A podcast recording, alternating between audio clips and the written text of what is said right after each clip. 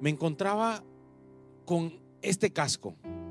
Yo sé que muchos ya están diciendo, ah, ese es el, el, casco de la, del soldado, del yermo de la salvación. Sí, efectivamente. Lo encontré en los juguetes de mi hijo y lo quise traer conmigo. A propósito, porque este casco, bueno, la verdad es que quisiera colocármelo, pero dudo que mi diámetro craneal o mi perímetro craneal permita que yo me lo pueda colocar. Es muy pequeño para mí. Pero efectivamente esto me recuerda la importancia que tiene cuidar nuestra cabeza. Y de eso vamos a hablar un poco hoy. Pero antes quisiera invitarte a que leyéramos rápidamente en la palabra de Dios el libro de Efesios. Efesios capítulo 6, versículo 17 dice lo siguiente, sobre todo en la primera parte. Tomen el casco de la salvación y la espada del Espíritu, que es la palabra de Dios. Repito la primera parte, Efesios 6, 17. Tomen el casco de la salvación. La palabra de Dios, el Señor nos está enseñando que hay una armadura y es una comparación que Dios hace de la armadura, el atuendo que llevaba el soldado romano de aquella época y ese atuendo que llevaba implicaba una protección para su vida, porque eran tiempos difíciles, porque efectivamente eran tiempos de guerra. Bueno, y recordamos que hay diferentes partes de ese uniforme, de ese atuendo que llevaba el soldado. Entonces recordamos mucho el escudo, la coraza de justicia, las sandalias, todo tiene un significado. Pero hay un momento, y es el que acabamos de leer, cuando nos estamos refiriendo al yelmo de la salvación. O podríamos decirlo también, el casco de la salvación. Y es que hay un interés muy grande del Señor en que nosotros estemos protegidos.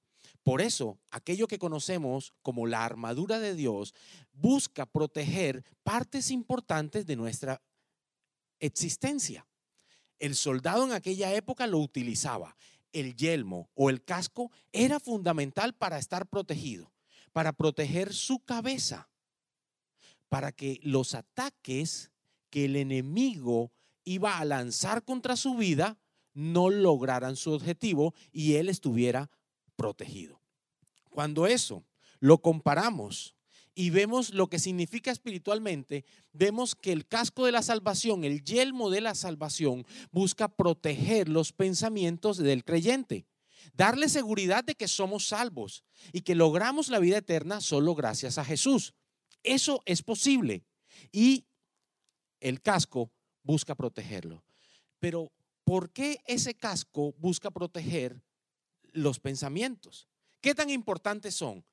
Pues yo les quiero decir que de eso vamos a estar hablando. Vamos a encontrar, de acuerdo con la palabra de Dios, que nuestra mente debe ser protegida porque se encuentra bajo fuego, bajo un ataque enemigo, donde Satanás y las circunstancias de este mundo quieren debilitarnos. Y sabe que ese es un punto estratégico donde puede atacarnos y donde puede hacernos daño. Cuando miramos el casco y vemos que protege la cabeza y vemos que protege más adentro los pensamientos, entonces nos preguntamos, bueno, ¿y los pensamientos qué son? ¿Eso qué significa en términos espirituales? ¿Dónde están? ¿Qué hay allí? Bueno, yo sé que ahí está mi cerebro, pero, pero ¿qué hay? Pues resulta que nosotros somos espíritu, somos alma y somos cuerpo. Así nos lo enseña la palabra de Dios. Y somos entonces un espíritu que es para conexión con Dios. Y es lo más importante. Pero también habitamos en un cuerpo físico, que es importante y debemos cuidarlo. Pero sabes algo, hay un alma, un alma en la cual nosotros tenemos emociones. Allí sentimos y nuestro corazón late fuertemente por aquellas personas que amamos, pero también a veces sentimos dolor allí. Allí están nuestras emociones en el alma. Pero en el alma también está nuestra voluntad. Tomamos decisiones, definimos qué camino vamos a andar. Pero sabes algo, esas emociones y esa voluntad van a estar impulsadas por los pensamientos que alberga nuestra mente. La palabra de Dios nos está diciendo que en nuestra mente están los pensamientos. Todo el proceso de pensar, pero también todo el proceso cognitivo se encuentra allí. Y eso es sumamente importante. Es muy importante y es necesario que nosotros le cuidemos. Inclusive, dependiendo de lo que llega a mi mente y dependiendo de lo que yo pienso, voy a determinar qué tipo de persona soy. La palabra de Dios me enseña que hay tres tipos de personas. Hay personas naturales, que son aquellas que aún no han conocido de Dios. Entonces para ellos todas las cosas espirituales son sencillamente locura. Y eso explica por qué muchas veces cuando hablamos con personas que no han conocido la palabra de verdad que es Jesucristo, dicen que tú estás loco o loca. No lo entienden porque se necesita haber recibido al Espíritu Santo para poder entender. Entonces aquellas personas son llamadas por la Biblia personas naturales y que tienen una mente natural. Pero también hay personas que la palabra de Dios nos dice que son personas carnales. Ya han conocido del Señor, pero son inmaduras. Pero entonces no logran ser guiados por Dios. No logran dejar que sea el Señor quien tome el control de su vida y le lleve por un camino de bendición, sino que toman sus propias decisiones o se dejan llevar por sus propias pasiones. Así los determina la Biblia como personas carnales. Pero también hay otras personas y son las personas espirituales, aquellas que son guiadas por el Espíritu Santo de Dios. ¿Cuántos queremos, anhelamos ser personas espirituales con una mentalidad espiritual? Seguramente tú que lo estás viendo quieres serlo. Yo te invito a que si tú quieres ser una persona espiritual, entonces escuches atentamente lo que vamos a seguir hablando en este momento. Porque el Señor, como lo decía ahorita, quiere hablar a nuestras vidas. Y te invito a que busquemos en la palabra de Dios el libro de Proverbios. Proverbios 23. Vamos a leer en la nueva eh, Biblia de las Américas. Proverbios 23, versículo 7, pues como piensa dentro de sí, así es. Como piensa dentro de sí, así es. ¿Cómo así? Quiere decir que el Señor nos está diciendo que lo que yo pienso dentro de mí, aunque no lo exprese, aunque no lo diga, o por lo menos eso creo yo, eso que yo pienso es lo que va a determinar mis actos. Aquello que yo pienso es lo que va a determinar mis acciones. Por eso en ocasiones actuamos de determinada manera. Y resulta que esas acciones, esos actos que estoy evidenciando, o inclusive aquellos gestos, todo tipo de expresión que sale de mí, está evidenciando lo que yo tengo en mis pensamientos. Entonces los pensamientos son sumamente importantes. Lo he dicho y lo sigo diciendo. Y sabes algo, el enemigo va a querer atacar tus pensamientos en diferentes momentos de tu vida. Va a querer llegar y sembrar allí. A propósito de sembrar, me acuerdo de una parábola muy hermosa que nos enseña la palabra de Dios donde nos dice del trigo y la cizaña. Cuando la Biblia nos habla del trigo y la cizaña nos dice que se durmieron, que tenían un campo y en un campo un cultivo y se durmieron y llegó el enemigo de esas personas y sembró la cizaña. Asimismo quiere hacer Satanás. En el momento que tú te duermes, en el momento que no estás atento, que no estás atenta a lo que tú estás pensando, va a llegar el enemigo y va a sembrar pensamientos en tu vida. En el momento de tu debilidad es cuando esos pensamientos van a querer tomar más fuerza para que tú permitas que ellos se queden allí se instalen. ¿Y sabes qué sucede cuando esos pensamientos se instalan en tu mente? Se quedan a vivir allí y se van fortaleciendo a tal, a tal punto que logran construir como un castillo, es decir, una fortaleza. A eso se le llama fortalezas mentales. Pero, ¿cómo así que mi mente está bajo fuego? Cuando decimos la expresión bajo fuego, nos imaginamos efectivamente una guerra, una contienda. Y yo te quiero decir algo. Vivimos en un conflicto, un conflicto entre el bien y el mal, una lucha por nuestras vidas. Por una parte, la luz de Jesús, a quien ya recibimos en nuestro corazón, que quiere que andemos en su camino. Y que nos dice en su palabra que nosotros tenemos la mente de Cristo. ¡Wow! Tener la mente de Cristo. Eso es importante. Pero además de eso, también existen otras fuerzas, que son las fuerzas de las tinieblas, que están tratando de bombardearnos. Un día cotidiano, un día cualquiera en tu vida, va a tener diferentes pensamientos que van a llegar como sugerencias, tratando de que tú te quedes ahí. Acá te hemos dicho, conéctate con la iglesia, mantente conectado y conectada con la iglesia, sacúdete y está pendiente, está en conexión, escucha las prédicas, hay palabra, hay oración, el Señor se está moviendo, aunque estamos ahora desde casa, la iglesia sigue viva, sigue vigente, sigue activa. Pero el enemigo quiere poner otros mensajes y quiere decir que las iglesias se están acabando, que, que hay muchas cosas que no van a volver jamás a ser como eran. Sí, hay una nueva realidad, hay un nuevo contexto. Y a propósito, en momentos de crisis, el enemigo llega con un arsenal tremendo para atacar. Y estamos en momentos difíciles. Estamos en momentos complejos donde la humanidad entera se encuentra en circunstancias que no nos hubiéramos imaginado jamás.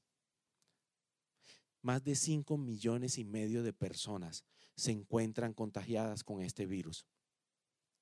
Más de 350 mil personas han fallecido. Por eso estamos tratando eh, de cuidarnos y en los diferentes países se han tomado medidas. Pero en estos momentos llegan mensajes del enemigo donde te dice que que no vas a salir adelante, que te vas a enfermar. Y de pronto en la noche quieres conciliar el sueño y comienza, y comienza, no, no, y comienzan a llegar mensajes, y comienza a llegar sugerencias de pensamiento a tu vida donde te dice que no hay posibilidades, que no va a haber plata. Y lo cierto es que esta pandemia tiene un impacto social y económico muy profundo en la economía de los diferentes países. Pero sabes algo, nosotros tenemos un Dios todopoderoso, un Dios que lo que hizo antes, abrió el mar, permitió salvación para nosotros, todo lo que hizo sigue vigente. Porque Él se está moviendo ayer, hoy y mañana. Porque Él seguirá moviéndose a nuestro favor. Pero llegan esos pensamientos, entonces van a venir pensamientos que te van a decir que tu carrera universitaria no podrá continuar porque no hay ah, posibilidad alguna de estudiar. Van a llegar pensamientos que te van a decir que estás quebrado, y tú miras tus cuentas y, y, lo que encuentras es que efectivamente hay serias dificultades y van a venir pensamientos que te van a decir de que ya no soportas más, de que ya no es posible, de que definitivamente la quiebra es lo que viene para tu vida, de que te quedas quedado sin empleo y aquellos que no lo han perdido lo que hacen es pensar en que ¿Cuándo será que me quede sin empleo? Y algunas personas el pensamiento que les ataca es, ¿y si yo me enfermo? ¿Con quién quedarán mis hijos? ¿Con quién? ¿Qué le pasará a mi padre? ¿Qué le pasará a mi madre? Son pensamientos que están allí y están rondando en momentos de crisis, pero también en momentos tranquilos. Esos pensamientos llegan. ¿O no recuerdas cuando salías a la calle y de pronto, eh, si tu debilidad era el licor, entonces veías que la posibilidad de tomar estaba allí, veías esa cerveza así llamativa. O de pronto, si tu debilidad estaba era con las mujeres o las mujeres con los hombres, mirando con el ojo, el ojo lo que no debemos ver, entonces la tentación estaba allí. Te quiero decir que la tentación siempre va a estar, en todo tiempo, en todo momento, siempre va a estar allí. Pero sabes algo, Jesús nos da ejemplo, porque Jesús estuvo en esta tierra y tuvo tentaciones frente a él hubo tentaciones que llegaron a su vida y él pudo salir adelante. ¿Sabes? Porque la mente de Cristo piensa lo bueno, lo agradable y lo perfecto.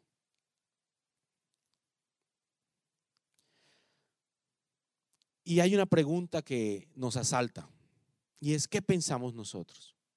Pero también, ¿qué quiere Dios que pensemos? Y yo te invito a que leamos Filipenses capítulo 4, versículo 8.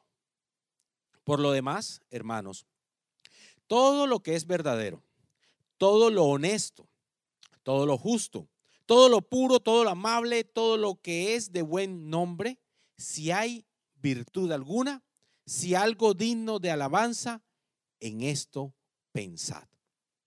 El Señor es claro y nos dice en qué quiere que tú y yo pensemos.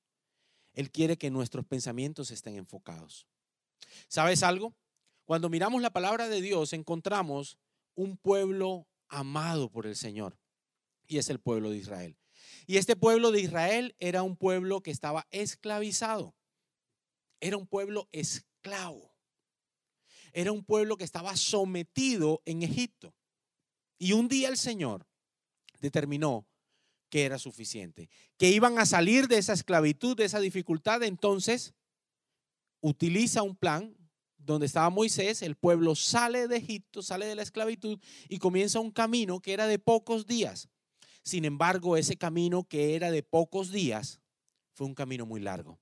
Un camino de 40 años dando vueltas en el desierto, un camino de queja, de dolor, de sufrimiento, de muerte inclusive porque tuvieron que morir en el desierto los que habían salido de Egipto. ¿Y sabes por qué? En buena parte porque ese pueblo que había salido de Egipto rumbo a una promesa de Dios era un pueblo que estaba atado a una mentalidad de esclavitud seguían allí. Y cuando tenían tropiezos y dificultades, lo primero que se les ocurría decir era, yo me quiero devolver, yo quiero volver, yo quiero irme para allá porque al menos allá comíamos. Y tú dices, eso le pasó al pueblo de Dios en el Antiguo Testamento. Pero resulta que muchas veces nos sucede a nosotros también. En muchas ocasiones en nuestras vidas, nosotros estamos así, anclados al pasado y las expresiones que salen de nuestra boca terminan evidenciando lo que realmente estamos pensando y las fortalezas mentales que hay. Muchas veces creemos que nada es posible, que no se puede. Y de pronto decimos, pero ¿cómo así? Yo no lo voy a lograr. Yo no voy a salir adelante. Hay personas que ya aquello que soñaban, esos propósitos que tenían, ya han quedado en el olvido. Algunos, inclusive, han dicho, ¿Y este era el año de la victoria? Sí. Este año es el año de la victoria y sigue siendo el año de la victoria y la victoria del Señor estará con nosotros. Pero sabes algo, estamos en medio de la dificultad y en medio de la dificultad nosotros debemos enfocarnos, tener claro que nuestra mente está bajo fuego, que hay ataques, que hay pensamientos que vienen, que vemos las noticias y salen una cantidad de pronósticos y pasamos el canal y otra cantidad de pronósticos. Y buscamos y conversamos con alguien y, en muchas ocasiones lo que encontramos son palabras de desaliento. Inclusive, hace poco veía unas encuestas sobre depresión en medio de estos tiempos de cuarentena. Y es asombroso cómo las cifras van aumentando y cómo hay una profunda tristeza en muchas personas. Insisto, y no negamos la realidad de que lo que estamos viviendo es algo no visto, por lo menos por nuestra generación. Pero a pesar de eso, yo te quiero decir que aunque a tu mente lleguen todo tipo de pensamiento diciendo que estás fracasado, que estás perdido, a pesar de eso, hay un Dios sobrenatural. Hay un Dios todopoderoso que está con nosotros. Y hoy nos quiere levantar las fuerzas. Y hoy nos quiere decir que sí es posible, que vamos a salir adelante, que no es fácil, que nadie dijo que iba a ser fácil, pero en medio de todo caminamos. Caminamos porque Él va de nuestro lado, Él va con nosotros. En nuestra debilidad, en nuestros momentos más difíciles, el Señor toma control. Y en mi debilidad, Él se glorifica. Así que yo no sé qué situación tú estás atravesando. Yo no sé qué momento difícil estás atravesando. Quizás son las angustias propias de este tiempo de cuarentena, de dificultades económicas y demás que están azotando la tierra entera. Pero además de eso, si tus emociones se han visto alteradas porque tus pensamientos y tu mente ha albergado tristeza, dolor, desánimo. Yo te quiero decir que hay un Cristo todopoderoso que fue a la cruz y se entregó por ti por mí. Y que hoy es posible diciéndole, ven a mi vida. Mi mente decide pensar lo que tú quieres que yo piense. Pensar lo bueno, pensar lo agradable, pensar lo perfecto. Eso es lo que Dios quiere que hagamos. Eso es a lo que el Señor nos está llamando. Bajo fuego, sí. En circunstancias de conflicto, sí. Pero por sobre todas las cosas, con un Dios que es todopoderoso. Siempre me gusta decir algo y es, yo he creído en un Dios sobrenatural. No es un Cristo que está pegado y muerto en una pared quizás. No, mi Cristo es verdadero. Si tú buscas la tumba de Jesús, te vas a dar cuenta que la tumba está vacía. Aquel que se levantó sobre la muerte está de nuestro lado. Aquel que abrió el mar. Aquel que sanó enfermos. Aquel a través de Jesús que alimentó cinco mil. Aquel que hizo cualquier cantidad de milagros a través de hombres y mujeres que la Biblia nos enseña. Ese mismo, el gran yo soy, estuvo con ellos, pero también está conmigo y está contigo. Está contigo. Dile a la persona que tienes a tu lado, no te distraigas, que Cristo está contigo. Cristo está contigo y te va a dar la victoria en, medio de este, en medio de este momento difícil. En serio, está contigo. No te va a desamparar. Aunque las circunstancias sean adversas, sean difíciles, Él va y toma tu mano en este momento, algunas personas están sintiendo la presencia del Espíritu Santo porque Él es real y es verdadero. Y aunque nosotros hemos permitido que pensamientos de tristeza, de depresión, de muerte lleguen a nuestra vida, a pesar de eso, ¿sabes algo? Él te levanta, te levanta, te levanta, te da fuerzas y te dice, hija mía, no temas, hijo mío, no temas, porque vamos a salir adelante. ¿Qué debemos hacer? Debemos renovar nuestro pensamiento. La palabra de Dios en el libro de Romanos capítulo 12, versículo 2 nos enseña lo siguiente. No se amolden al mundo actual, sino sean transformados mediante la renovación de su mente. Así podrán comprobar cuál es la voluntad de Dios, buena, agradable y perfecta. No se amolden al mundo actual. Renovados, es decir, transformados. Transita, transita de la manera de pensar que tienes ahora a una manera de pensar en la cual tú reconozcas la grandeza de nuestro Dios.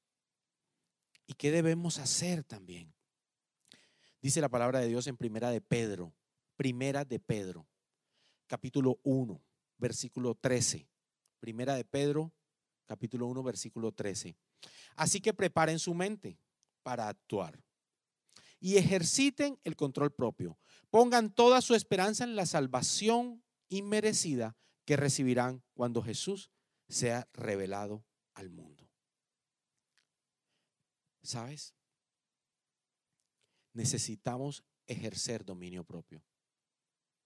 Y los pensamientos vienen y seguirán viniendo. Pero en todo momento nosotros necesitamos ejercitarlo. Hay una palabra preciosa en la Biblia. Está en el libro de Segunda de Corintios, capítulo 10, versículo 3 al 5, que dice, pues aunque vivamos en el mundo, no libramos batallas como lo hace el mundo. Las armas con que luchamos no son del mundo, sino que tienen el poder divino para derribar fortalezas. Destruimos argumentos y toda altivez que se levanta en contra del conocimiento de Dios y llevamos, atención, llevamos cautivo todo pensamiento para que se someta a Cristo. Llevamos cautivo todo pensamiento para que se someta a Cristo. Cuando esos pensamientos lleguen a tu vida, repítelo. Ora al Señor. Padre, yo llevo cautivo la obediencia en Cristo Jesús, estos pensamientos. Los llevo delante de ti. Cojo ese pensamiento y lo llevo a tu presencia. Lo que es bueno, me quedo con ello.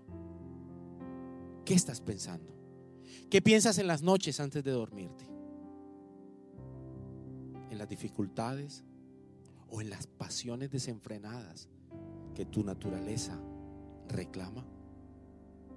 ¿O en aquello que no has podido volver a hacer? Y que te sientes con el derecho y puedes reclamar. Son muchos los pensamientos que vienen a nuestra mente. nos atacan en todo tiempo. Hoy en día tenemos la posibilidad de tener muchas pantallas a nuestro alrededor. Celulares, tablet, televisión, computador. Y en este momento donde la virtualidad, las herramientas tecnológicas de virtualidad son tan relevantes, también por allí llegan esos pensamientos. O nos llegan también con los seres que amamos. Cuando creemos que no nos aman. Y cuando nos sentimos solos, cuando nos sentimos vacíos. Inclusive en este tiempo muchas personas han creído que están solas, que no tienen a quién recurrir. ¿Sabes algo? No recurras necesariamente a las personas físicas. Hay alguien más poderoso que quiere darte un abrazo.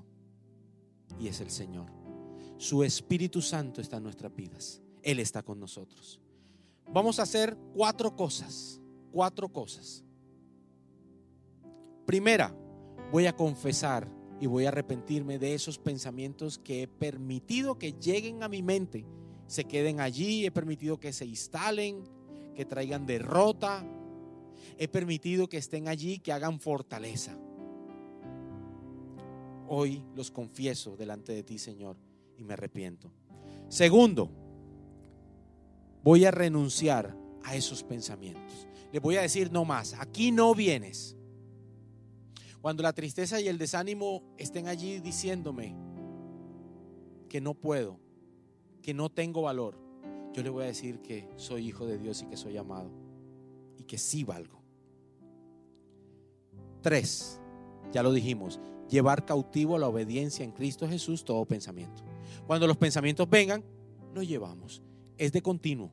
Va a haber un momento en que sin darte cuenta vas a estar pensando diferente, porque hay una renovación que el Espíritu Santo va a ir haciendo en tu mente, que ha estado bajo fuego, bajo ataque enemigo durante muchísimo tiempo. Cuatro, llenándome de su palabra y sobre todo de su Espíritu Santo. Llenándome de su palabra y de su Espíritu. A propósito de la armadura de Dios. Cuando decíamos que hay una armadura, un atuendo, que era lo que usaba el soldado romano de aquella época y que luego el Señor lo compara. Y comenzamos este mensaje hablando del yelmo, de la salvación, que era el casco para proteger al soldado, pero que hoy lo vemos como esa protección a los pensamientos para que el enemigo no ataque la salvación en la mente de las personas, también hay otra, otra parte de esa armadura y es la espada. Y la espada es la palabra.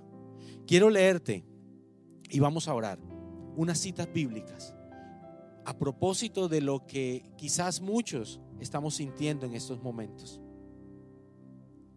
Y vamos a adorarlo. Vamos a adorar el nombre del Señor. Y cuando estemos en la adoración, vamos a leer algunas citas bíblicas, pero te voy a invitar a que cuando digamos esas citas bíblicas, como tú estás en tu casa, como tú estás conectado y conectada, y estás allí en el mismo sentir espiritual, entonces tú te vas a apropiar de esas citas bíblicas y las vas a tomar y vas a alimentarte de ellas y de muchas otras, porque la palabra de Dios está llena de promesas está llena de bendiciones y son dadas a aquellos que creen que hay una tierra prometida de bendición. A aquellos que creen y que saben que hay un Dios de poder que está con nosotros. Y hoy le decimos al Señor que arranque de nuestra vida, que arranque de raíz, pero nosotros lo determinamos. Arranca de raíz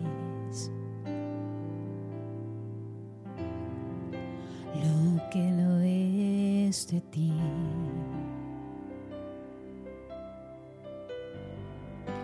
El velo de sal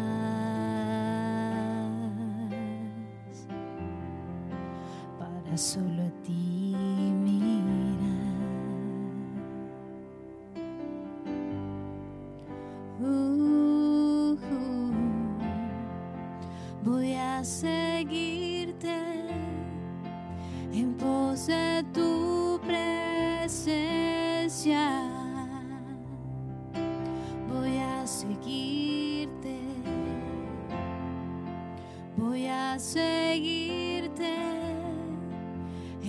de tu presencia.